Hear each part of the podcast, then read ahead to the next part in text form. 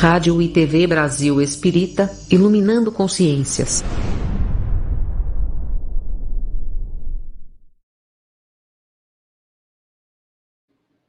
Olá, meus irmãos, olá, minhas irmãs, aqui da Rádio Brasil Espírita, como a nossa vinheta coloca, iluminando consciências. É o que mais precisamos hoje, né? Iluminar consciências. Este é uma proposta, ou esta é uma proposta extremamente útil, necessária aos nossos dias. Nós estamos vivendo uma fase, meu amigo, minha amiga, que se a gente não iluminar consciências, nós vamos ficar aí perdidos nos emaranhados obscuros e absurdos do mundo. Então precisamos dessa coisa, né, de consciência iluminada, de estarmos sempre aí prontos para os aprendizados novos, né? os aprendizados, principalmente os aprendizados do campo espiritual. Então vejam vocês que coisa interessante. Nós temos é, a, as faculdades, né, as universidades, as escolas que antecedem as faculdades e os programas de pós-graduação. Então, tem as, os ensinos fundamental, ensino fundamental 1, 2, ensino médio, então, o mundo está coberto hoje, graças a Deus, né, na sua grande extensão, está coberto aí dessas escolas, desses projetos educacionais fantásticos, sem os quais o mundo hoje não conseguiria é, realizar o que realiza. Então, palmas, aplausos para, este, para essa educação é, aqui do plano físico. Muito, muito, muito sensacional isso nós imaginamos a quantidade de educadores e educadoras do passado que lutaram por isso, que deram suas contribuições extraordinárias para que isso pudesse acontecer. E aconteceu, graças a Deus. Então, hoje nós temos escolas espalhadas aqui no Brasil, por exemplo, escolas espalhadas para todo lado e também é, no mundo, né? escolas aí de avançadas, com várias é, possibilidades de estudos, cada escola tem a sua forma própria de ensinar, os educadores que ali estão, a administração, os proprietários. Então, isso tudo é de motivo de muito aplauso, muito aplauso mesmo. O André Luiz, no livro Nosso Nome, Sexo e Destino, ele vai dizer de uma colônia chamada Almas Irmãs. Essa colônia, ela está, é uma colônia satélite do nosso lar. E aí o que, que acontece? Nessa colônia ficam aproximadamente 6 mil almas ou espíritos. Falar em alma dá um medinho, né? Porque quanta coisa já fizeram negativamente a esse respeito. Né? Mas estão mais ou menos 6 mil espíritos. Esses espíritos, eles não têm condições de acessar a planos superiores. Ainda não tem. E aí, é, o projeto deles é a reencarnação. Só que esses espíritos, a grande maioria deles, não estão ligados ainda à área da educação. Então, eles não assim, eles não se interessam pela educação, praticamente, né?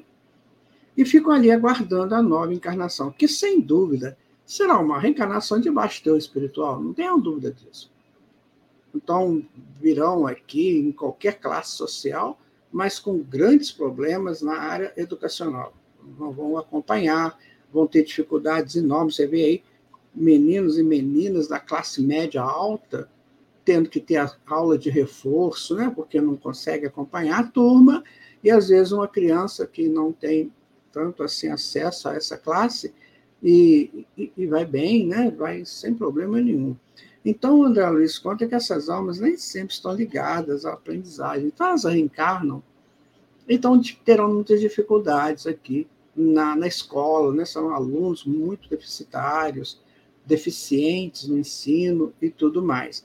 E aí, o que a escola vai fazer? De alguma maneira, essa escola vai inserir essa criatura nesse projeto de educação. Então, geralmente, as escolas, os professores, né, é, é modo, né, isso aí é, é prática da escola, de dizer para o aluno e para a aluna, olha, é o seguinte, né, você está num mundo cuja competição de mercado é muito grande. Então, se você não se esforçar, se você não é, aprender, se você não quiser entender isso aí, você terá graves e graves dificuldades lá no seu futuro. E aí, de alguma maneira, isso vai colocando esses espíritos para despertar um pouquinho as suas consciências. E numa dessas, quem sabe, aquele espírito relaxado que não queria nada com nada, acaba, né? se organizando aí num grande estudioso, né? numa grande estudiosa, alargando os seus potenciais, sabe? E, então, isso aí, isso aí é muito importante dentro dos nossos estudos de iluminação de consciências. Né? Então, nós temos histórias muito bonitas né, sendo contadas aí pelos educadores, daquele menino, daquela menina que não queria nada, mas que de repente deu um treco lá, deu um insight na pessoa e a pessoa começou a se interessar e se tornou um bom aluno. Então, mesmo, gente, a educação aqui do plano físico é muito interessante. Por quê? Ela insere o indivíduo nos primeiros ensinos das leis divinas não é?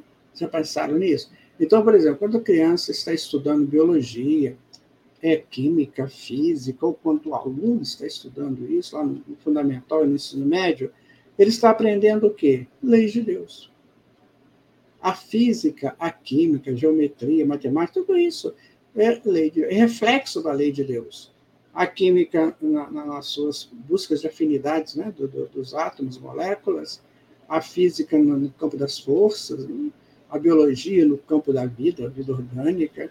Isso aí tudo foi criado por Deus. Então, de alguma maneira, essas criaturas estão sendo inseridas nas leis de Deus, nas leis divinas, que formam uma base nesses espíritos, no inconsciente desses espíritos, para lá no futuro eles começarem a entender as leis divinas.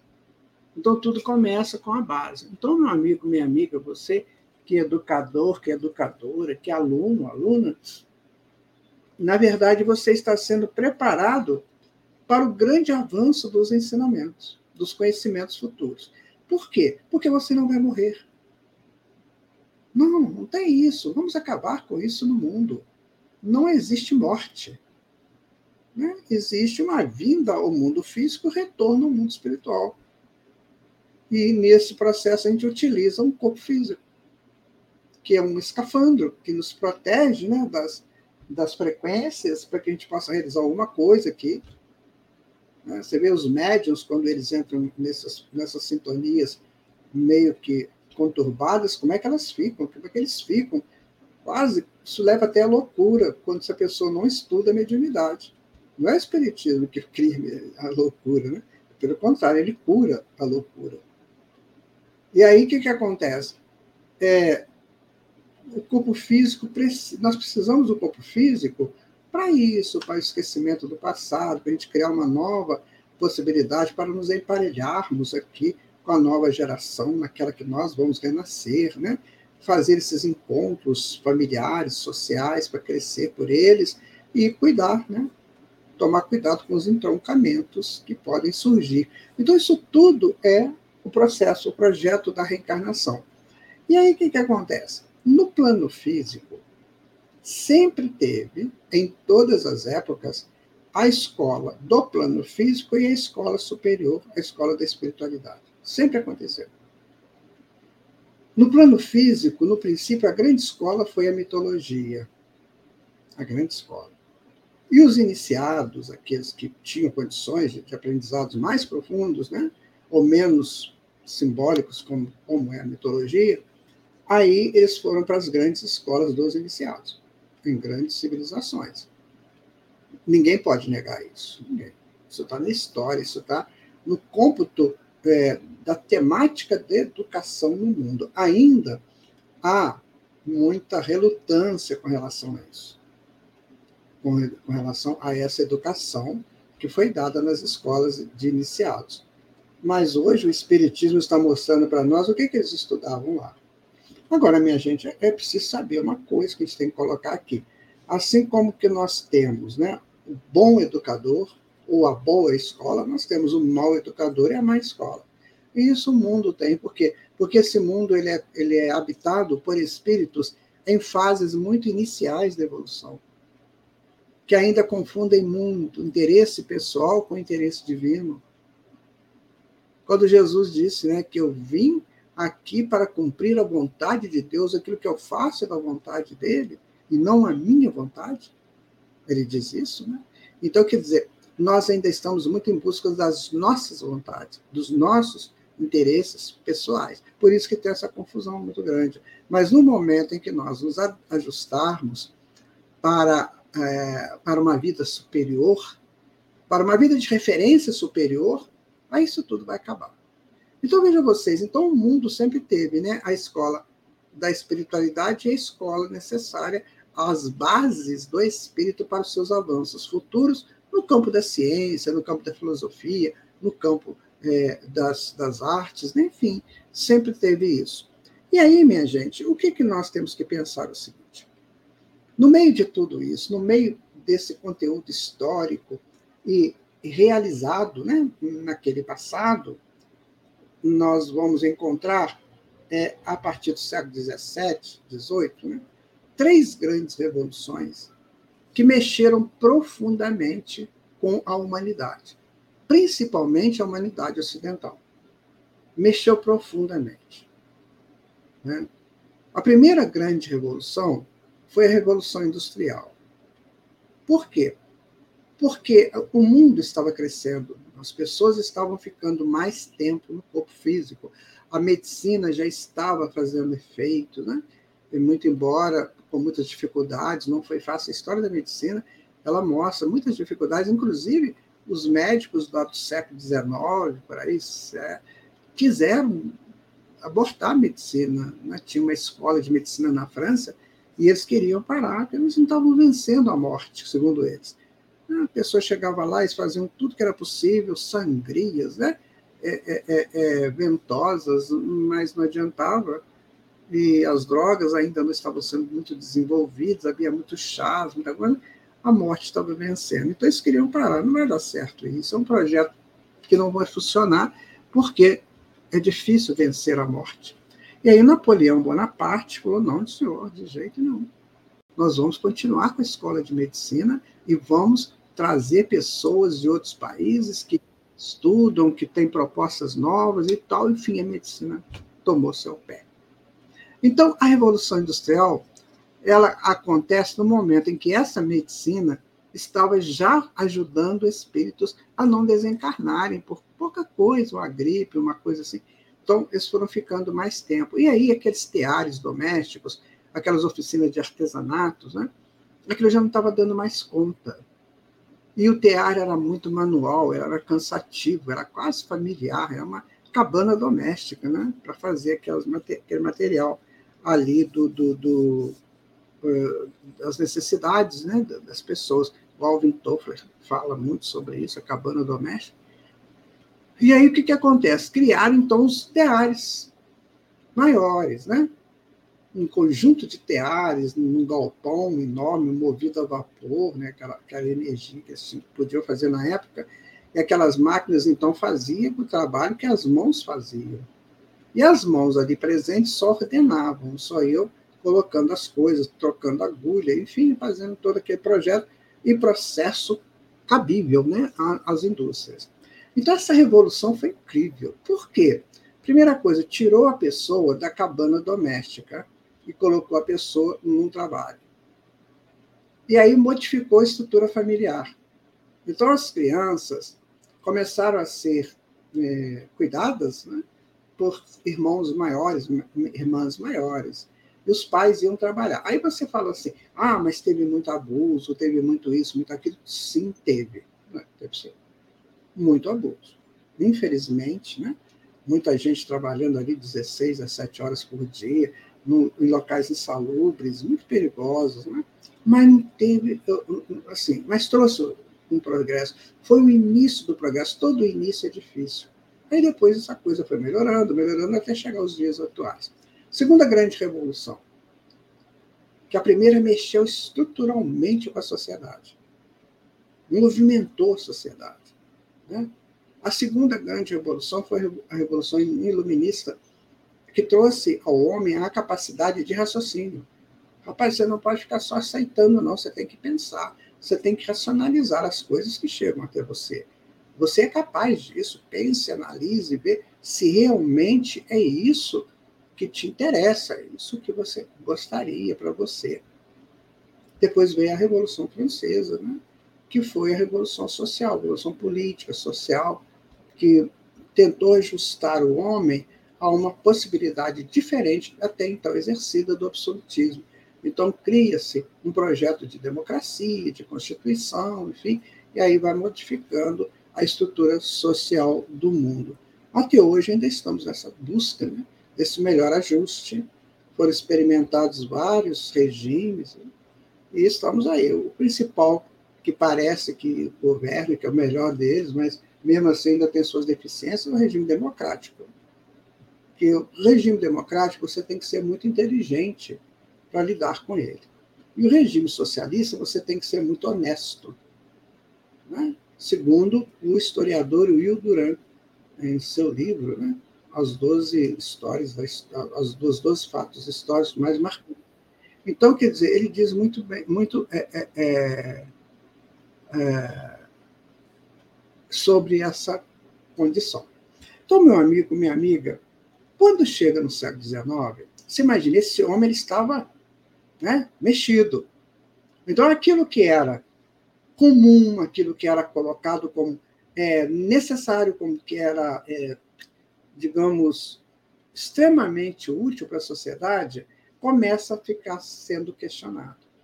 Ah, então quer dizer que nós podemos pensar, nós podemos revolucionar a tecnologia, nós podemos melhorar o social? Podemos. Então, como que nós vamos fazer isso? E aí tinha a proposta: você fazia isso com Deus no comando, com Jesus no comando, ou você fazia isso pelos homens simplesmente. Então criou-se um impasse. O homem é capaz de fazer isso? Ele tem estrutura ética, moral, intelectiva para fazer isso? Não. Este homem do século XIX e do século XX e do século XXI ainda não tem. Ele ainda está muito perdido nos seus interesses pessoais e nas suas buscas de sensações. Mas, ao mesmo tempo, ele tinha que ter um princípio, ele tinha que ter uma, uma informação que fosse capaz de juntar todas essas revoluções e ajustar isso numa fé em Deus, porque sem Deus não é possível fazer nada. Nós existimos em Deus, nos movemos em Deus, estamos em Deus o tempo todo. Então nós tínhamos que nos ajustar em Deus. A fé estava abalada naquela época, porque o, o que se pregava de Deus é, que o Deus era bom, que Deus era isso, era aquilo, mas as pessoas tinham problemas seríssimos. Problemas sociais, problemas de enfermidades, né? problemas de, de, de não inteligência, né? que eram subordinados, subjugados. A história mostrou isso. As escravidões, né? as coisas que nós vivemos aí para trás. E aí tinha que ter, então, um projeto que, que trouxesse esse homem agora, né? Conhecendo tecnologias, conhecendo a razão, busca da razão e do melhor social. Então tinha que ter alguma coisa que linkasse tudo isso, o homem e Deus. Então você tem o homem no meio e você tem as propostas revolucionárias que mexeram com esse homem, com essa sociedade, e agora você precisa juntar isso a Deus. Não, não era possível viver sem Deus. Houve um projeto bem, bem estranho lá na França, na época desse século XIX, né? Os filósofos andavam perdidos, muito perdidos, eles eram pessoas inteligentes, mas perdidos. Não basta ser inteligente. Não adianta falar que fulano é muito inteligente. Tem que saber até que ponto ele utiliza essa inteligência para um bem maior. Daí que, então, a, a, a, aquelas pessoas muito perdidas, né? Então, teve um filósofo, o que, é que ele fez? Ele contratou uma senhora que era dona de um prostíbulo, né? uma cortesã, e ele, ele contratou a senhora e as moças né? que trabalhavam ali com ela. E fizeram uma procissão lá nas ruas de Paris. Essa procissão botou essa senhora, essa cortesã, lá no Andor, como se fosse a, a, a santa, né? Botou ela lá no Andor e as moças, né? Ali acompanhando a procissão. E aí eles foram, entraram na igreja, eh, na Catedral de Notre Dame, essa que pegou fogo, né? Foi lá na Catedral de Notre Dame e lá foi feito um discurso por esse filósofo. É, ele falou assim, quer ver? Estamos entronizando a partir de agora a deusa razão no mundo. Então, essa foi a proposta dele. E as pessoas, então, se mexiam com aquilo. Porque, afinal de contas, o que havia sido pregado sobre Deus, sobre o cristianismo, não se via a conclusão daquilo, a, a, a, aquilo sendo uma realidade. Então, Deus continuava mandando pestes, fomes, sabe? E, oi, Edo, bom dia. Então, houve esse problema todo. E aí, bom, alguma coisa, uma grande outra revolução tinha que acontecer, que é a revolução da consciência. Né? Por isso que o nosso programa começa com essa vinheta, iluminando consciências.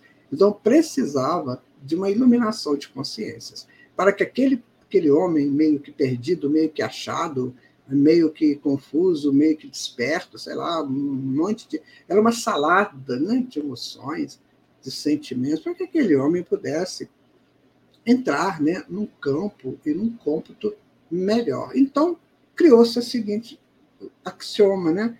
Se nós temos que ter fé, essa fé tem que ser raciocinada por conta do iluminismo, por conta da revolução tecnológica, por conta da revolução social. Então, nada imposto, nada. A religião não podia impor mais nada. Que ela fazia isso, né? Então, o que, que acontece? Vamos raciocinar a fé. Vamos ver por que, que eu tenho fé. Em que ponto eu me, me baseio para ter fé em Deus, por exemplo? Para ter fé na vida futura, para ter fé na, na, nas pessoas, nos espíritos? Onde que eu me baseio? E foi aí, minha gente, que aconteceu a grande revolução do mundo, que é a Revolução Espírita.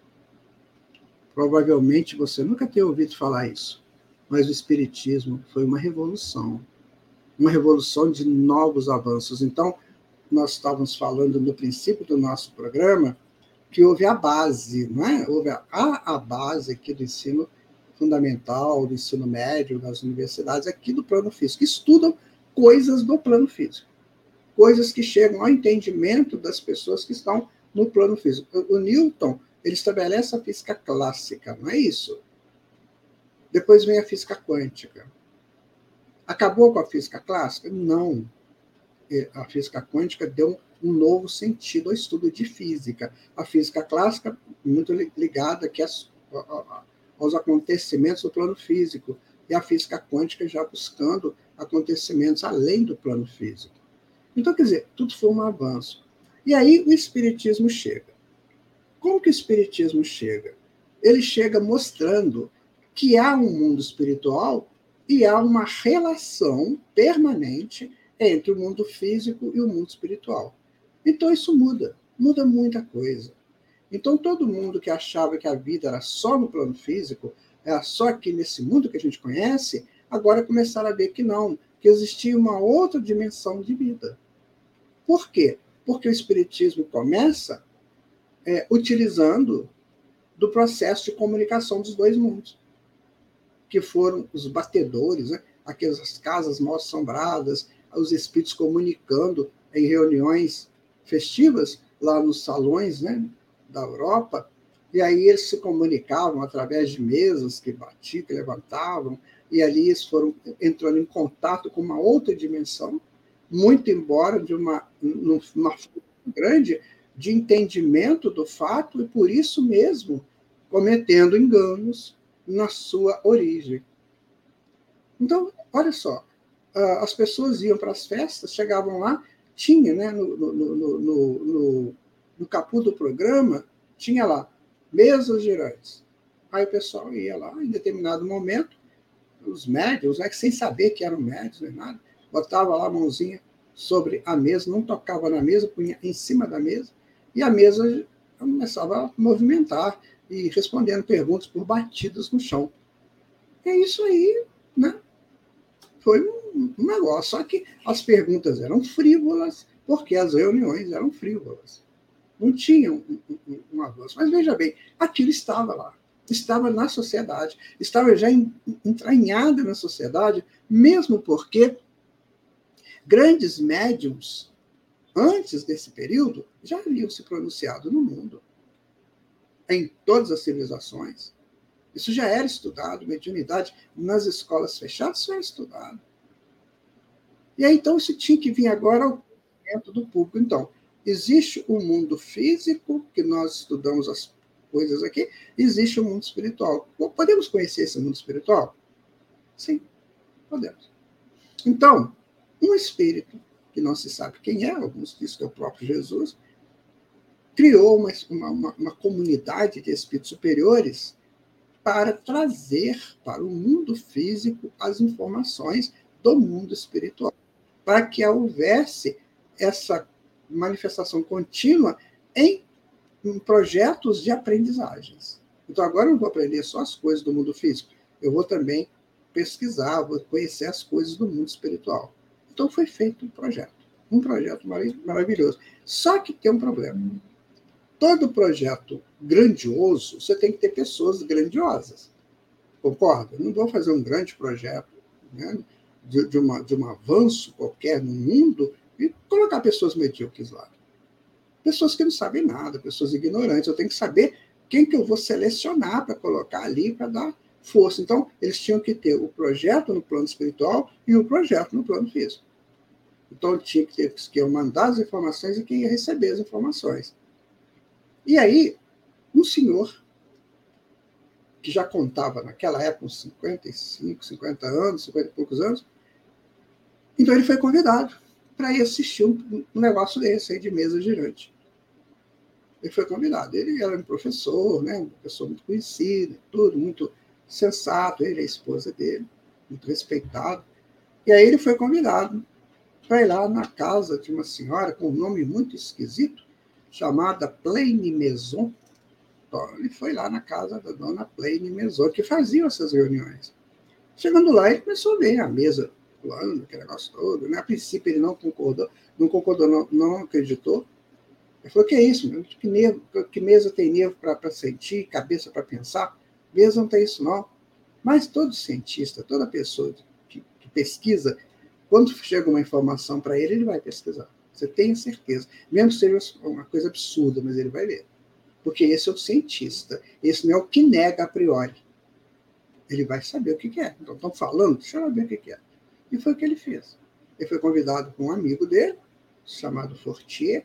Então, o seu Fortier chamou e levou lá, vamos lá comigo. E ele foi.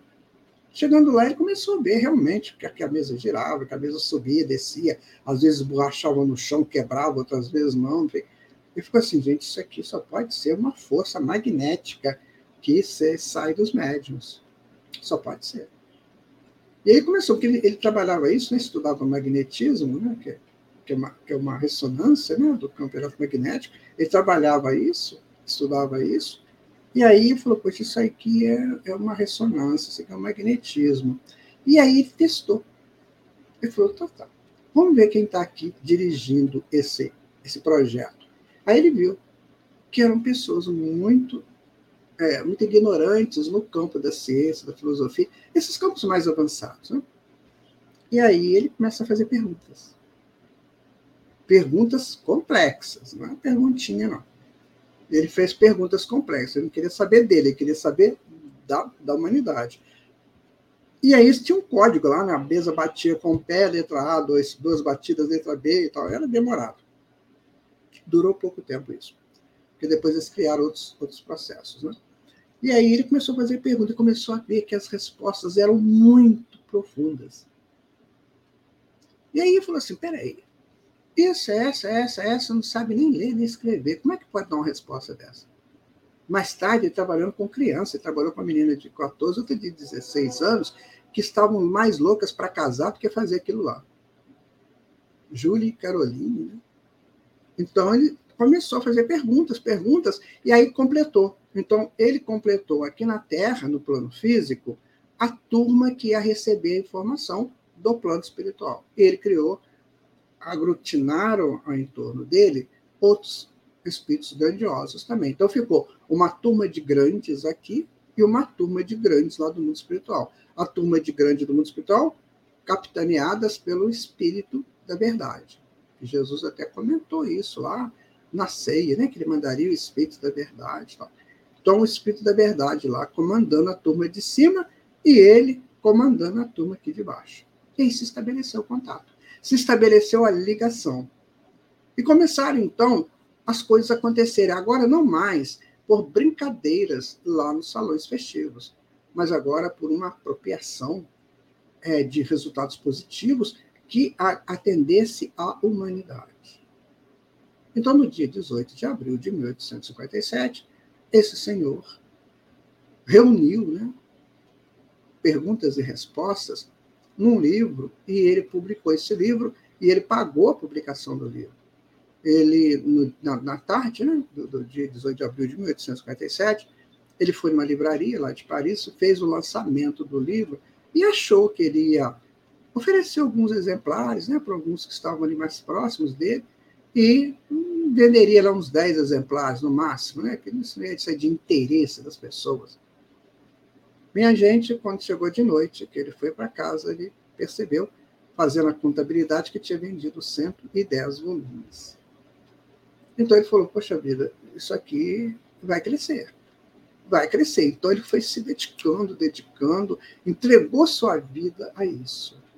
Recebia mensagens de todas as partes do mundo né? e ficava catalogando, selecionando num trabalho de formiguinha, um trabalho muito, muito é, é, profundo, né? que tinha que ter um conhecimento muito profundo. E ali surgiu, então, a doutrina espírita que na sua é, na proposta né, era atender aquilo que, a sociedade queria, fé raciocinada. Então, por que, que eu acredito na existência de Deus? Porque agora estou sabendo como que funciona isso. Então, Deus é inteligência suprema, causa primária de todas as coisas, então tudo emana de Deus. E aí, provavelmente, né, ele deve ter pensado: vamos imaginar um jardim sem Deus. Não, esse jardim aqui não tem Deus aqui. Como é que seria? Como é que ele justificaria as diversidades né, das plantas, das flores, dos espinhos também, né? porque tudo isso tem que ser contado? Depois ele imaginou uma, um pomar sem Deus. Como é que essas frutas crescem? Uma horta sem Deus. Então não tem como viver sem Deus. Então ele foi raciocinando em torno da presença de Deus em todos os lugares, em todas as situações. Então, minha gente, hoje, passado esses 168 anos daquele famoso 18 de abril de 1857, e hoje, dia 3 de outubro de 2023, nós estamos comemorando 125 anos do nascimento daquele Senhor. Né? Então, aquele Senhor que promoveu, que foi esse grande a, a, a, avanço né, dentro, da, da, da, dentro do conhecimento espiritual do mundo, então esse senhor veio, veio e encarnou né, nesse dia famoso, aí, o dia é, 3 de outubro de 1804. Que coisa maravilhosa, né? Então nasce o menino, filho de um juiz e de uma senhora que é do lar, né? E ali ele começa a, a sua a sua vida, ele começa a sua a seu projeto de vida e começa a desde cedo mostrar o seu potencial. Desde cedo, tanto assim que quando ele completa lá seus oito, nove anos, ele é enviado para a principal escola da Europa de educação que era a escola de Verdun, lá na Suíça, do Henri Pestalozzi, que foi um dos maiores educadores. As propostas de Pestalozzi estão aí hoje, sendo ainda não cumpridas, de tão famosas, tão profundas que são. Então ele foi estudar lá nessa escola, de onde saíram grandes homens para a sociedade europeia. Né? Se você quiser pesquisar, você pode perguntar aí para o Google quais foram os, os homens de, de, de, de proeminência, né, que estudaram com Henri Pestalozzi. Aí você vai ver um monte deles. Então, esse menino estava lá estudando, estudando. Passou a adolescência dele toda lá, estudando, sendo monitor e tal. Quando ele fez mais ou menos 18 anos, por aí, ele então retorna para Paris, né? E, vai ser educador lá em Paris. Começa o seu projeto, ele conhece nesse, nesse momento os magnetizadores que vieram de Mesmer, da escola mesmeriana, inclusive Albert de Rochat, que foi um dos grandes educadores dessa escola, e outros mais. Então, ele entra para esse, esse estudo e vai estudar magnetismo. Que hoje nós podemos dizer que é o passe, né? A água magnetizada, e por aí vai. Ele dando aulas e tudo, aquela coisa toda, e a, a vida dele, depois ele casa né, com a senhora, nove anos mais velha do que ele, uma educadora também, uma mulher extremamente sensível, extremamente culta, que o ajuda muito, né? Deu para ele toda a força quando ele estava encarnado e depois que ele desencarnou, deu força para o trabalho. Dona Amélie Boudet. Então, esse moço, esse senhor, aos cinquenta e poucos anos, ele encontra o seu Fortier. E aí vai dar início a codificação do Espiritismo. Esse homem, ele quando nasceu, ele tinha o nome de Denizar Hippolyte Vaio, né? E mais tarde, quando ele vai lançar o primeiro livro da codificação aqui, do dia 18 de abril, chamado Livro dos Espíritos, porque vem da espiritualidade, né? Então, ele troca o nome dele, ele usa um, um pseudônimo que ele usou, esse, esse nome ele usou quando ele era druida. Foi, foi declarado a ele que numa das encarnações passadas dele, ele tinha sido um sacerdote céltico e o sacerdote céltico ganhava o nome de druida. E aí ele, ele tinha sido um druida com o nome, e ele vai usar então o nome dele de druida, o mesmo nome dele, o senhor Allan Kardec. Então, professor Rivaio ali acaba, né, acaba no nome, né, para entrar Allan Kardec. Porque ele pensou assim, se eu colocar meu nome aqui como professor Rivaio, todo mundo me conhece, então o pessoal vai comprar o livro, porque eu, ele já tinha outros livros escritos. Então, vou comprar nessa, nessa leva, né? De comprar livros do professor Rivaio. Então, ele falou: não, vou colocar um nome que ninguém conhece. Então, colocou Allan Kardec. Essa foi a causa dele ter mudado, né? De ter colocado o nome de Allan Kardec. Muito bem, que era o próprio nome dele, né? Então, 3 de outubro de 1804. Então, o mundo recebe esse espírito. Hoje, quando a gente vê esses movimentos ligados ao aborto, né, fico pensando, já pensou se a mãe dele tivesse resolvido abortá-lo? E se tivesse resolvido abortar Mozart, é, Schubert, né, Newton e outros? Nós não tínhamos esses gênios na humanidade. Quando a criança está sendo gestada, o corpo físico, a gente não sabe que espírito que é. Pode ser um gênio, né? Que eu estou mandando embora de volta, chutando. E às vezes pode não ser um gênio, mas pode ser um espírito altamente afetivo aos pais, que vem na missão de ajudar esses próprios pais. Aí a gente joga fora, joga fora. Não quero, não.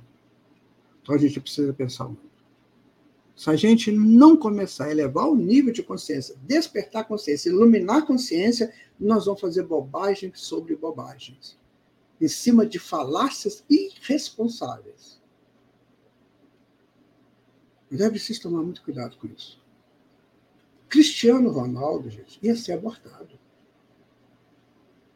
Andréia, Andréia, Andréia Bocelli né, ia ser abortado. Sabiam disso? Celine Joe ia ser abortado. O Thomas jo, o Tom Jobs né, seria abortado. Não foram. As mães não aceitaram segurar o filho né? e a filha. E são esses gênios aí. Cada um na sua área. Então, minha gente, a mãe de Allan Kardec nem passou isso na cabeça dela. E aí nasce né, o menino, depois vira esse gênio da humanidade. O que, que a gente pode dizer sobre a genialidade de Allan Kardec? Veja vocês. para estudar essa genialidade de Allan Kardec, você tem que ter um contato íntimo com a obra dele. Então, o livro dos Espíritos, o livro dos Médiuns, Evangelho segundo o Espiritismo, o Céu e o Inferno, a Gênese. Esses cinco livros básicos. E também outros que ele escreveu. Inclusive, ele deixou um livro que depois foi publicado com o nome de Obras Póstumas, extraordinário livro. Então é preciso ter contato com isso. Você só tem a, a, a presença do gênio a partir da sua obra. É? Se você pega aqui em Minas Gerais, se você for aqui em Congonhas, e você vê a obra do Aleijadinho que está lá, né? em Ouro Preto também, então você vai ver o gênio. Ah, quem fez isso aqui é o gênio. Se você pega esses monumentos históricos, né? grandes esculturas, grandes feitos, né? então você tem que ter contato com a obra. Então não adianta eu dizer assim, ah, fulano de tal é um bobão que passou pelo mundo, como a gente ouve às vezes umas coisas que falam de Allan Kardec, né? Que, nossa, é muito lamentável. Então, quem estuda a obra de Allan Kardec, ele vai ter uma, uma surpresa muito grande no contexto da obra dele. Porque você observa que a obra de Allan Kardec ela é tão atual que ainda a humanidade não chegou nos próximos capítulos dela. Coisas assim fantásticas. Quando no livro A Gênese você estuda o capítulo 6, que ele deu o nome de uranografia, que tem gente aí que critica, né? porque não, não existe mais essa palavra. Uranografia vem de Urano. Urano é o nome de Deus que circula nos céus. Pelo, pelo, pelo passado histórico da humanidade, eles chamavam esse Deus de Urano. Então, uranografia quer dizer o que, que Deus fez, né? mais ou menos isso, o que, que Deus escreveu, o que, que Deus criou, enfim. Então, é uranografia. Só que agora chama cosmologia ou outra coisa parecida. Nem sei se é isso. Então, tem gente criticando Allan Kardec por causa de ter usado esse nome que era comum no século XIX. Ou seja, onde está a cabeça desse povo. Né? Então, no capítulo 6 da Gênese, que ele trabalha né, sobre cometas, sobre estrelas, galáxias. Gente, ele fez isso no século XIX sem os conhecimentos que nós temos hoje. Então, o texto de Allan Kardec é um texto aberto. Quando você lê Allan Kardec, você não está fechado numa caixinha. É isso, pronto, acabou. Você segue esse roteiro, porque senão você está fora do contexto. Não, não é assim. Ele vai abrindo o texto. Você vai lendo o texto, ele vai abrindo para você raciocinar, para você refletir. E ele ainda coloca, né, lá no, no capítulo 1 da Gênese, ele coloca o seguinte: olha, pelo item 50 e poucos, ele coloca assim se um dia a ciência é, descobrir coisas novas, comprovadas, vai fazer parte do Espiritismo. Por quê? Porque o Espiritismo é uma doutrina aberta. Então, nada daqueles dogmas, sabe? Aquela coisa. Então, é assim, pronto, acabou. Isso é mistério de Deus. No Espiritismo não tem mistério. No Espiritismo não tem milagres. Tem explicações. O que é o mistério? O mistério vem de místico. O que é o místico? Aquilo que você não conhece, mas que acontece. Isso é místico oculto. E mistério vem daí. Né? Milagre, é a mesma coisa. É um feito que ainda não tem explicação, mas acontece. Teve, teve o feito. Jesus ressuscitou lá, que na verdade não é ressuscitar, ele deu energias para o corpo físico que estava sem energia, mas o espírito não tinha desencarnado.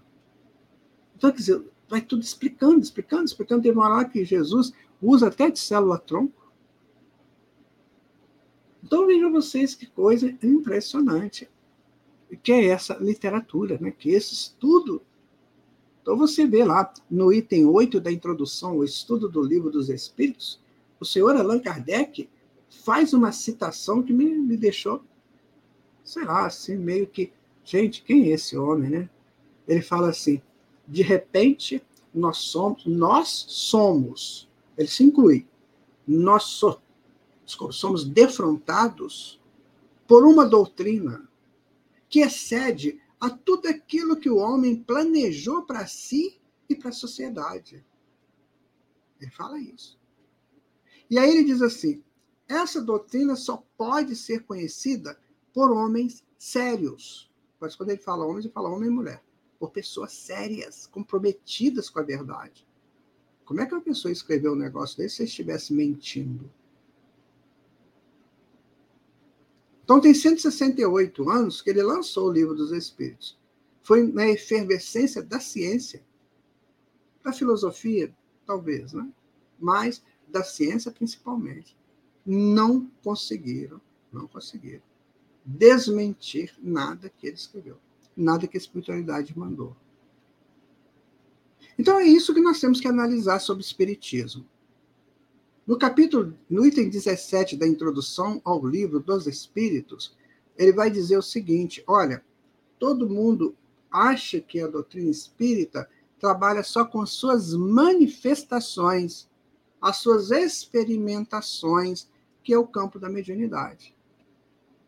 Ele fala: tudo bem, nós trabalhamos neste laboratório. Sim, porque nós temos que orientar as pessoas como usar sua mediunidade. Quando Freud estudando lá com Charcot, também na França, em Saint-Pierre, né, no, no, Hospital de Saint-Pierre, ele, ele estabeleceu o seguinte, que aquelas mulheres histéricas, na verdade, eram problemas do inconsciente delas ou alguma coisa externa.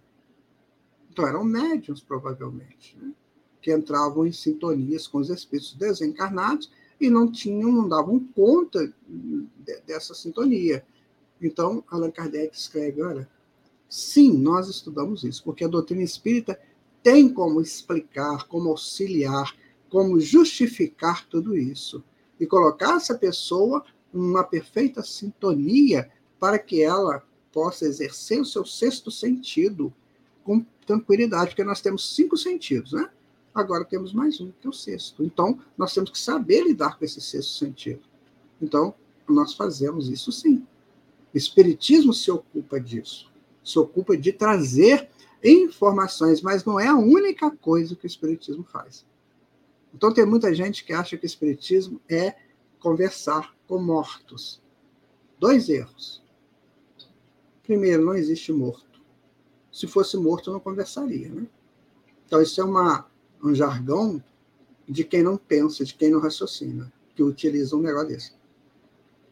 Então, Espiritismo para conversar com os mortos. Segundo, Espiritismo só faz isso, só faz conversas com mortos. Então, Allan Kardec falou: olha, gente, não tem morte, se conversa com espíritos.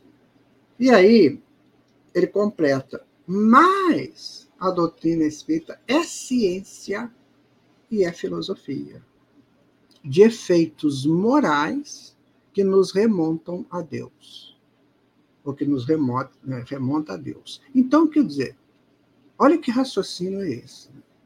E aí você pega o livro dos Espíritos corajosamente, né? Porque você, para pegar o livro dos Espíritos para estudar, você precisa de ter um senso crítico muito apurado. Aí você pega uma pergunta lá do livro dos Espíritos. Né? Então, é, quer dizer que então a coisa funciona assim: existe espírito e matéria no universo, na criação. Espírito e matéria. E matéria é uma variação do fluido cósmico universal, que varia para formar uma coisa, depois dissolve para formar outra coisa, ou seja, é uma, é uma dinâmica, como diriam os hindus, a dança de Shiva. Então, essa matéria ela se transforma o tempo todo e tal, tal, tal. Então, tem essa matéria que se transforma e tem espírito, não é assim? Aí a espiritualidade diz: sim, é isso mesmo. Mas, acima de tudo, existe Deus. Bom, aí você começa a pensar o materialismo. Né? Então, o materialismo trabalha o homem e a matéria. O homem eh, fazendo as suas, eh, os seus laboratórios de matéria. Mas aí ele coloca que, acima de tudo, existe Deus, que dirige tudo isso. Porque se não tivesse um, um diretor de tudo isso, como é que seriam? Né? Então, a laranjeira começaria a dar limão né? Porque pode, se você não tem uma ordem, não tem um, um, um projeto diretor, né? então você, aquele projeto pode mudar. Pode mudar. Então, se eu tenho uma laranjeira, que passaria da, da limão, da jabuticaba? Não. A laranjeira é sempre laranjeira, porque ela tem um projeto diretor. Então, esse projeto diretor foi criado por alguém. Então tem a matéria, a laranja, né? a, a árvore, a laranjeira e a laranja é a matéria, você estabelece para nós como matéria. Mas para isso estabelecer tem que ter um projeto diretor. Então quem fez esse projeto? Não foi o homem. Porque ele vai dizer também, né? Veja, quando ele pergunta assim, qual a prova que a gente pode ter da existência de Deus? Allan Kardec pergunta isso. Aí eles respondem assim, tudo aquilo que o homem não é capaz de fazer é de Deus. Então, o homem fez isso?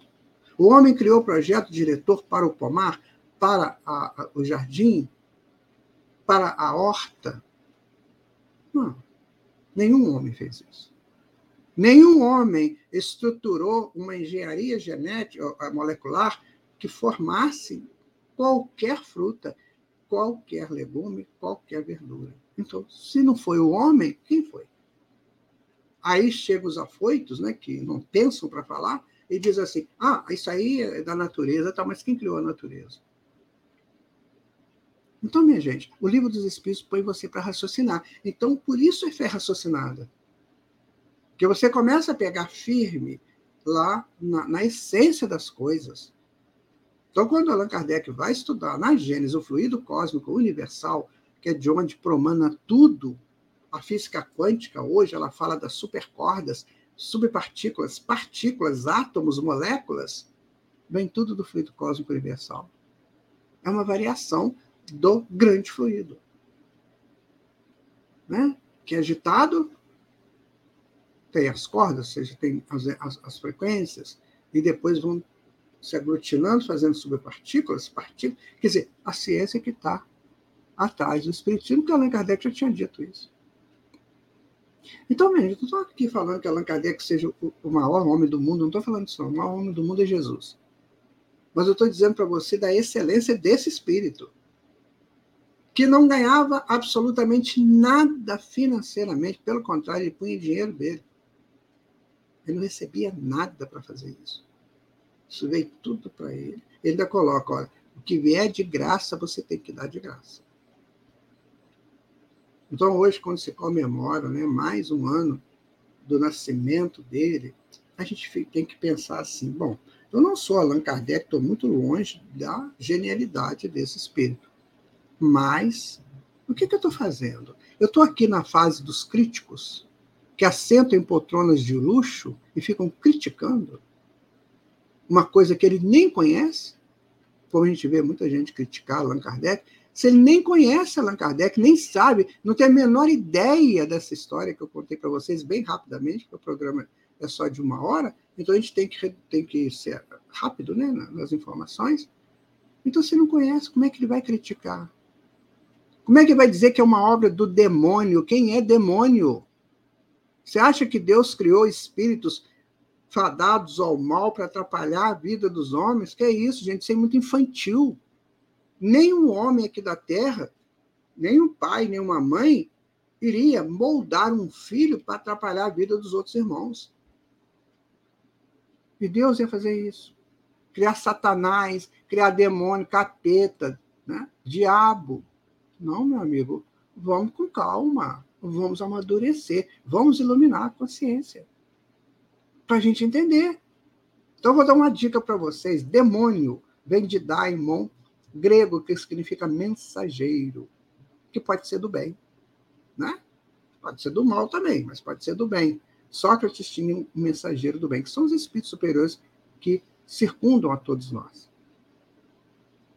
Satanás é uma palavra hebraica que significa inimigo, Satã. Então, o meu inimigo é o meu Satã. Não é um espírito criado por Deus para ser inimigo da, da, da, criação, não existe isso. Isso seria contra a principal base da criação de Deus, que é o amor.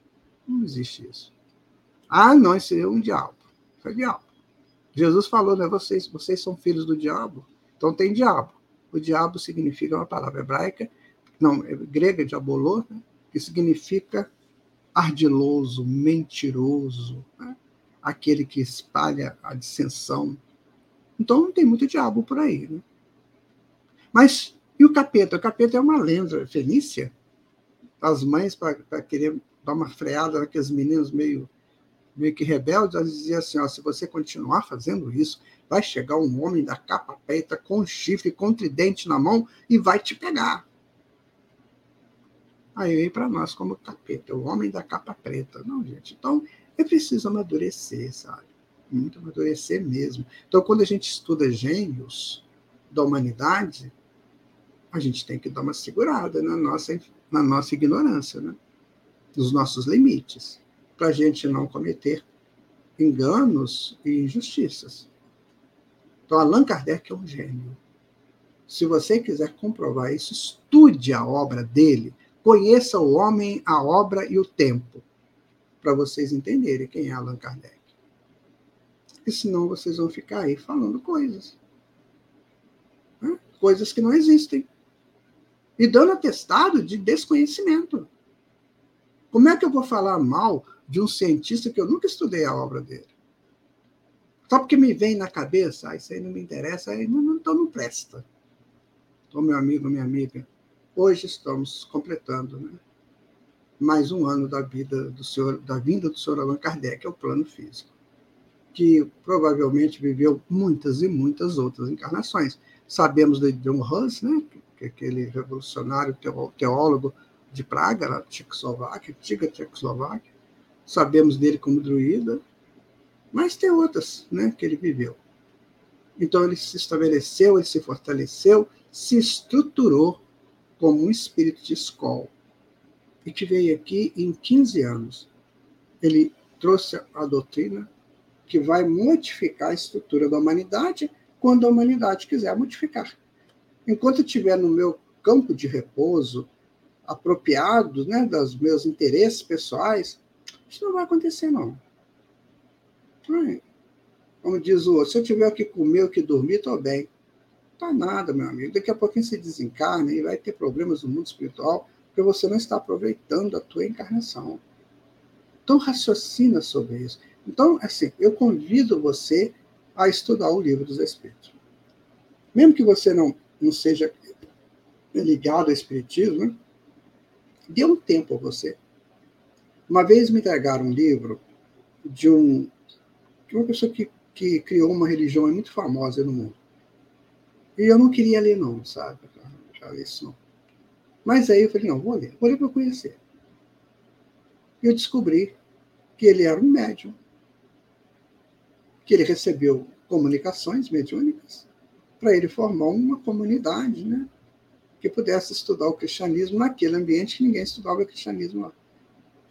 Então era um médium. Então, olha, era um médium. Só isso. Não é reconhecido como médium, é reconhecido como profeta, né? como aquele que conversa com Deus. Não tem problema. Se ele está conversando nas leis superiores, ele está conversando com a manifestação de Deus, não tem problema nenhum. Mas a gente tem que estudar, tem que ver, tem que entender, tem que analisar. Então eu te convido a homenagear Allan Kardec nesse, nesse dia 3 de outubro, fazendo um projeto para você de estudar a obra dele.